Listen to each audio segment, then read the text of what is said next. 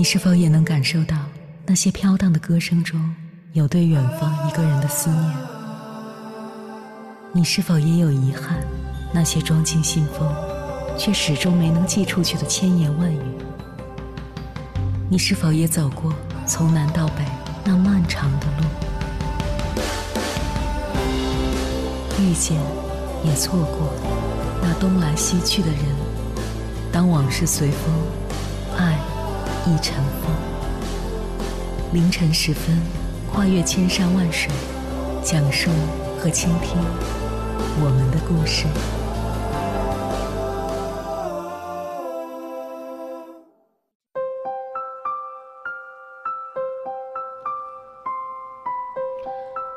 欢迎回来，各位夜行者，这里是正在直播的中国交通广播，千山万水只为你。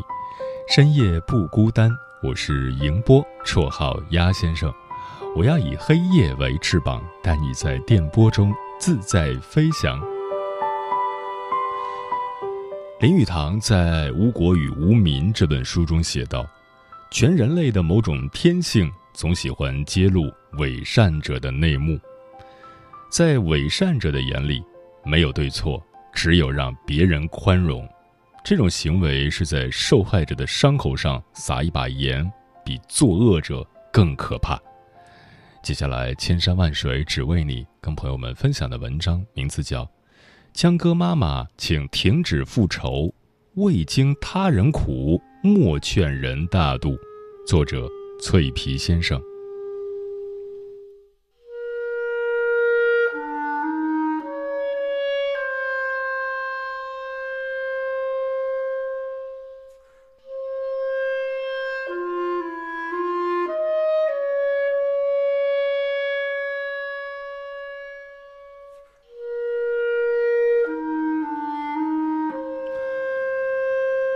今天是二零二一年四月二十五日，江歌离开的一千六百三十五天。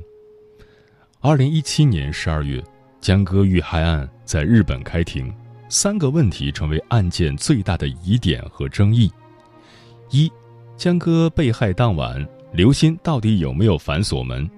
二，刘鑫是不是可以施救，但却对身负重伤的江歌置之不理，任其失血过多死去？三，陈世峰杀人的刀是不是刘鑫拿出来的？三年多以来，江妈妈活下去的最大动力，就是为了让坏人受到应有的惩罚。很多人跟她一起翘首等待着。近日，江歌母亲公布江歌遇害前十小时经过，又上了热搜。四月十五日。江歌母亲江秋莲起诉刘鑫生命权纠纷案在青岛城阳区法院开庭，庭审结束后，江秋莲及其律师召开媒体发布会，首次公布了一段十三分钟的视频。这段视频还原了江歌遇害前十小时的经过。视频是律师用合法有效的诉讼证据还原的关键节点和完整过程。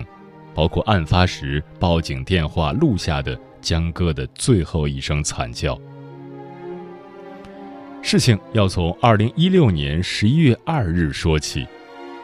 当天下午，陈世峰了解到刘鑫独自在家，便前往江哥居住的公寓，要求与刘鑫见面。刘鑫发现是陈世峰后，要求江哥迅速回家解围。江哥匆忙赶回，途中他提出要报警。被刘鑫拒绝，因为他借住在江哥的公寓在日本是不合法的。十五点零三分，江哥还在路上，独自在家的刘鑫听到有人按门铃，再次向江哥求救。十五点零九分，发现门外按门铃的是陈世峰后，刘鑫发微信给江哥，要求他尽快回来。十五点二十分。江哥知道找上门的是陈世峰后，担心刘鑫有风险，再次要求报警，仍被拒绝。十六点十五分，江哥到达公寓，帮刘鑫解围后，江哥陪同刘鑫走出公寓，一同去乘坐地铁。陈世峰一直尾随其后，直至地铁站。随后，江哥和刘鑫分手。尾随过程中，陈世峰不断给刘鑫发短信，以不雅视频和照片相威胁，要求复合，被刘鑫拒绝。陈世峰跟随刘鑫进入电车，到了刘鑫打工的所在地。期间，刘鑫让同事林某冒充自己的男友与陈世峰摊牌，陈世峰怒火中烧，离开店面。陈世峰开始显现杀机，向刘鑫发出警告。如果你跟他好了，我会不顾一切。紧接着，陈世峰做好预谋杀人的所有准备，买好杀人刀具、高度酒以及行凶后可以更换的衣服。二十三点到二十三点四十分左右，陈世峰重返江哥家附近踩点，寻找合适的藏身地点。最后，他选择躲在江哥家公寓的三楼，等待刘鑫到来。刘鑫对陈世峰的处事心理非常熟悉，也明确知道陈世峰已经潜伏在江哥家附近，但他既未将自己和陈世峰的纠葛告诉江哥，也没有把陈世峰的威胁直接告诉江哥。他做了一件事情，让江哥在深夜的地铁站等待自己，一同回家，让江哥分担已经面临的风险。为了第一时间和江哥会合，刘鑫连发四条短信给江哥，要求他在地铁站的 A 三出口等自己。本来准备马上回家的江哥，在凌晨的地铁站等了将近一个小时，才接上刘鑫。善良单纯的江哥接上刘鑫走出地铁站后，根本不知道死神已经来临。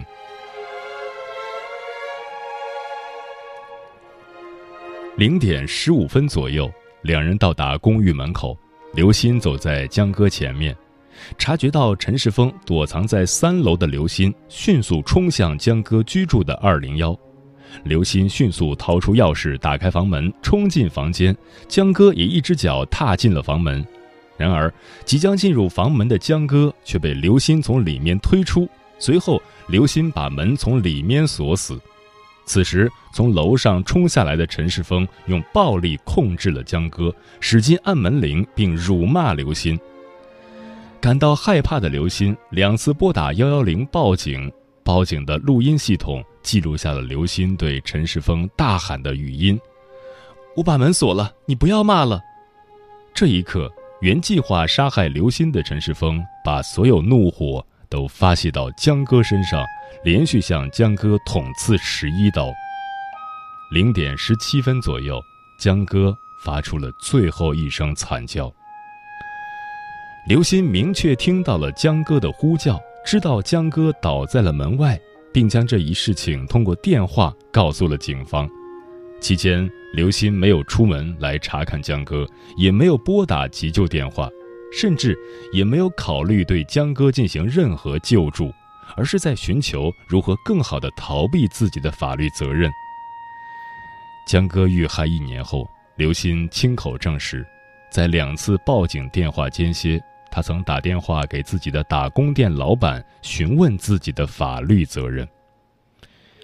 十一月三日凌晨两点，江歌因抢救无效离世，那一声被报警电话记录下的身负剧痛的惨叫。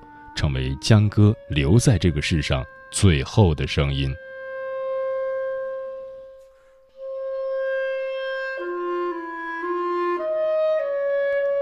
这段精确到每个时间点的视频，详尽的还原了真相，也打了不少人一记耳光。江歌不是对现实中的危险缺乏足够的应对力，他只是心怀一片温热与纯良。却遇到了一个有心计且自私的闺蜜，允于无妄之灾。她尽一切力量去帮闺蜜脱困，闺蜜却只是想利用她来抵挡伤害。她唯恐闺蜜被脾气暴戾的男友追踪不休，闺蜜却对她关上了求生之门。闺蜜有时间去打电话撇清责任，却从来没有想过要为她打一个急救电话。刘鑫。才是这起案件中所有伤害的源头。江哥离世后，他没有对江哥妈妈表达过任何的安慰。江母曾多次联系刘鑫，希望能见一面，但刘鑫避而不见，甚至拉黑了江母所有的联系方式，就连江哥的追悼会，刘鑫都没去参加。几个月后，因舆论压力，刘鑫的生活受到影响，他不得不出来与江母见面，但他穿着红裤子，道着虚情假意的歉。此后，他不断的给江歌妈妈发阴阳怪气的消息，他还改了自己的微博名，认证为前留日学生刑案当事人刘鑫，摇身一变变成大 V，拿着网友的打赏。他公开污蔑江歌妈妈消费女儿的死，故意炒作；他造谣江歌妈妈住高档小区，还用自己团队的账号不断对江歌妈妈进行人身攻击。江歌遇害三周年时，刘星改了名字叫刘暖西，整整三年了，江歌妈妈还在哀思中，刘鑫却准备生活翻篇了。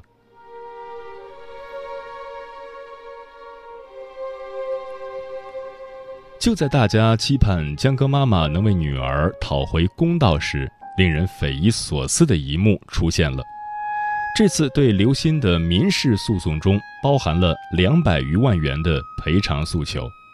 在评论区里，有网友开始攻击起了江歌妈妈，说到底还不是为了钱，把刘鑫告上法庭就是为了得到这两百万的赔偿。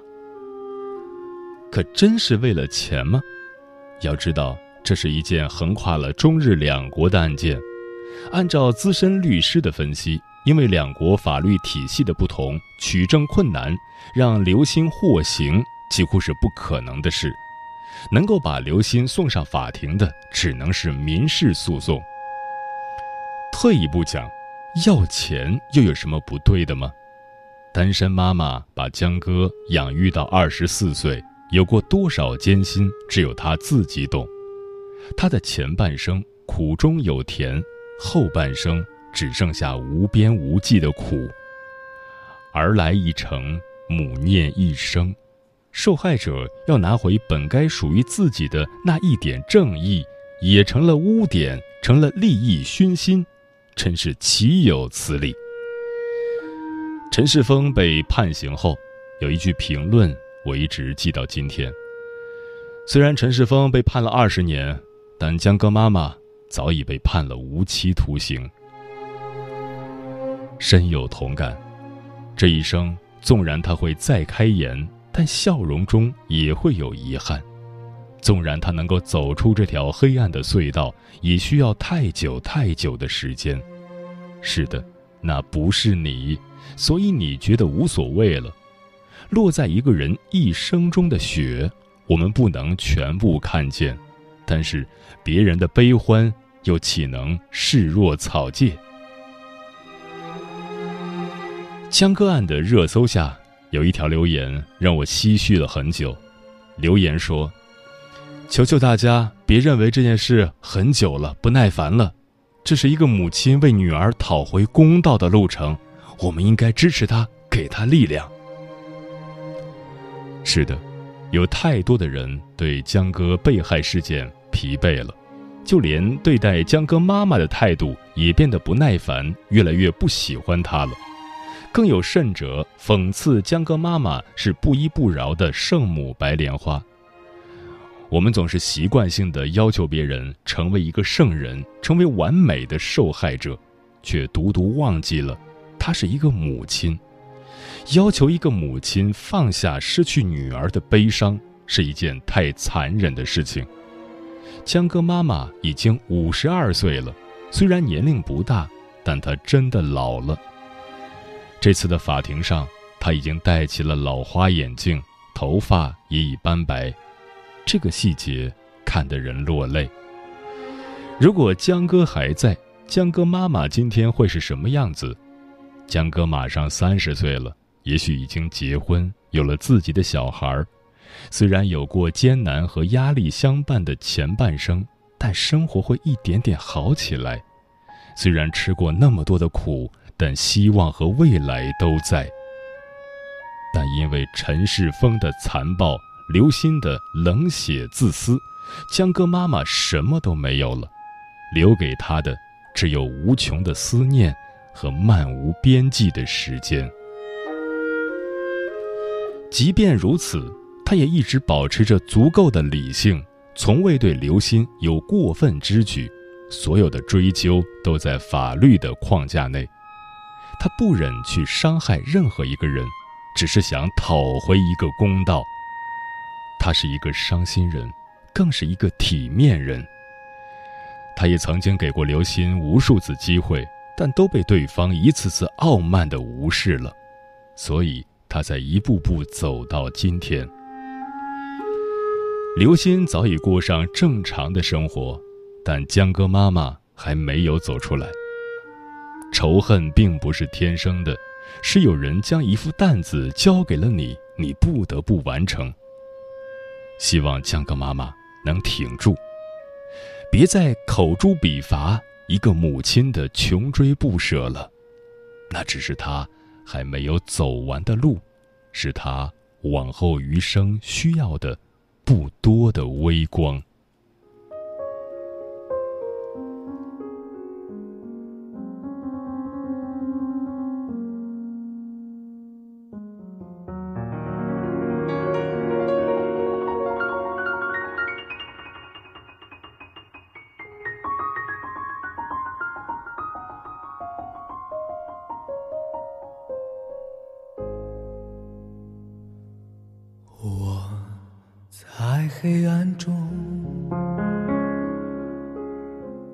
化作一颗火种，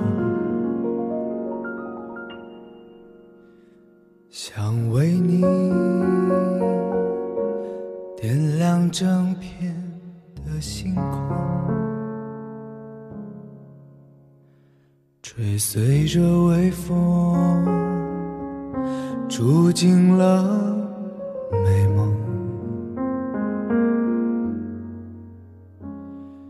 笑着躲在我心中，不要烟火，不要星光，只要问问内心的想法，在我的世界。可有个角落，是你不曾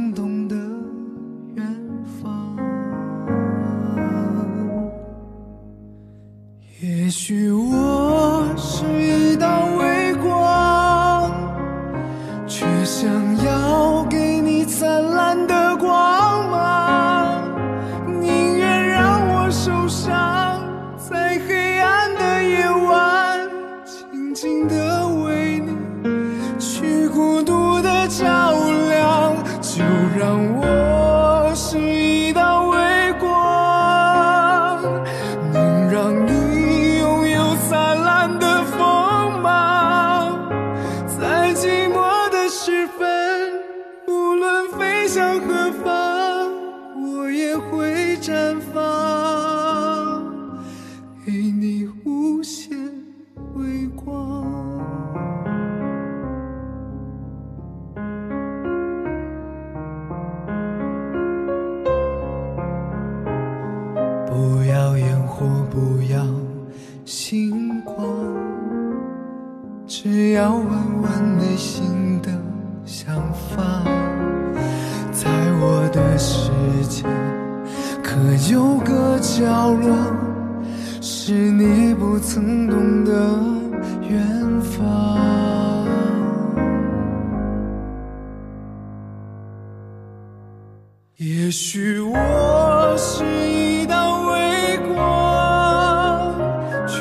想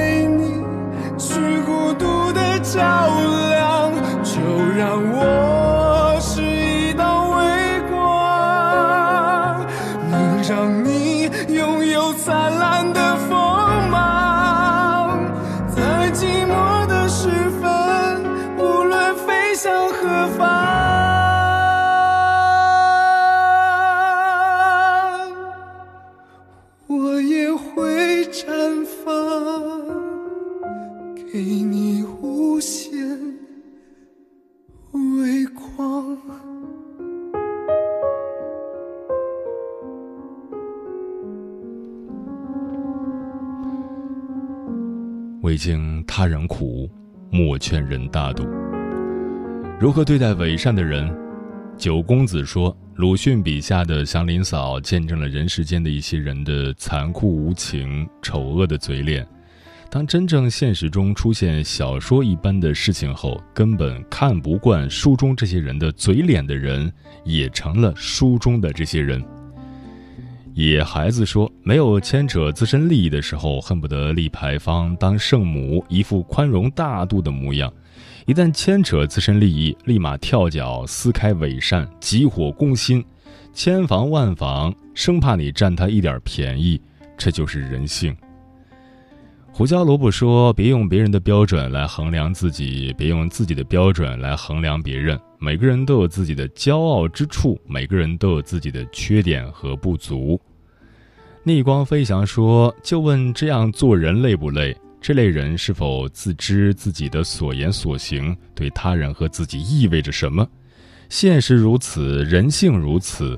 愿自己面对人性的阴暗，能够修得抵御的能量。”有些人见识过，就让他留在过去；有些话听了，也不必放在心上。人生在世，谁不是冷暖自知？好好爱自己是值得的。专吃彩霞的鸟儿说：“我们不知道自己在别人嘴里有多少个版本，每个人眼里都是不一样的自己，但没什么关系，只要做好自己，无愧于心就好。实实在在做人，开开心心过日子。”人一辈子就是个过程，走自己的路，看自己的景，不埋怨谁，不讥讽谁，也不羡慕谁，如此甚好。花开半夏说：“不发生在自己身上的时候，大道理一套一套的，就他有理；发生到自己身上的话，理由也是一套一套的，就他有理。不关自己的事的话，就闭麦，少管我。”猫头鹰便是说：“劝人向善已经不是我们的事，已经成为书本的内容了。伪善最可怕，假装善良，转身直接大开杀戒，那可真的就是丧心病狂了。能免则免，避开好了。”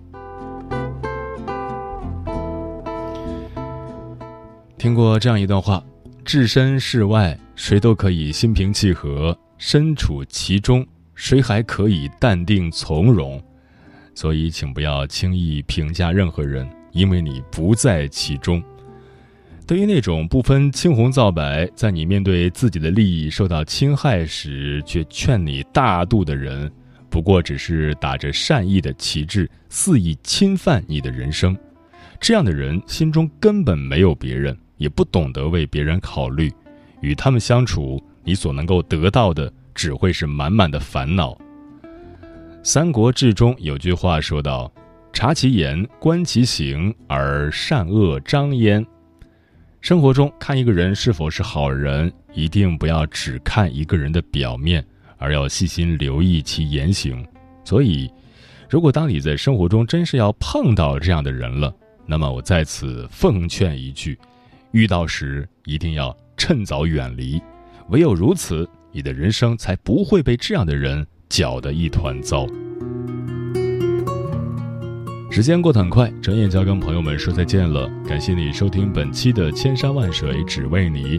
如果你对我的节目有什么好的建议或者想投稿，可以关注我的个人微信公众号和新浪微博，我是鸭先生，乌鸦的鸭，与我取得联系。晚安，夜行者们。如果雨死了，可希望没破。无助不心疼，将死之人不必躲。这故事像泡沫，众目睽睽下摇着。若不忍割舍，多尝几年的恶果。别给我太多，我是农夫间的蛇。我反复揣摩，贪念温柔好几颗。娇柔又造作，涂满伪善的粉末。伺机潜伏的残忍的话音刚落。对呀对呀对，我不难过。如同取舍泪才掉了。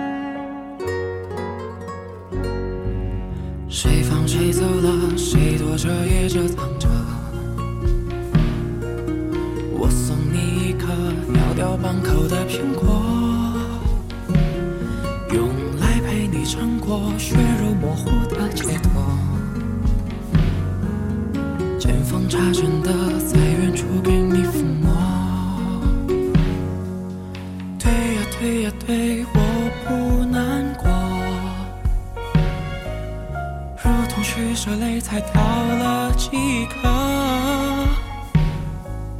关于你的画面全都忘了。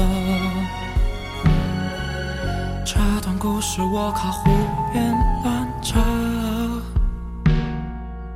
对呀对呀对，我不会懂，不用刻意攀比伤势谁重。自己的伤口自己最懂，一针一线缝合不算太痛。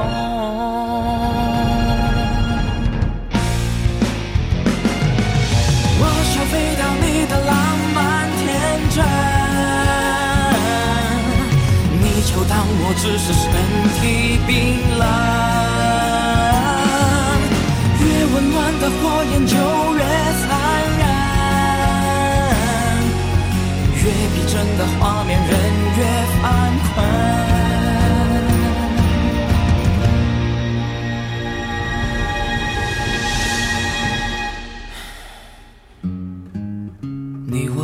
清晨睡意朦胧，你活在我关灯轻轻操梦，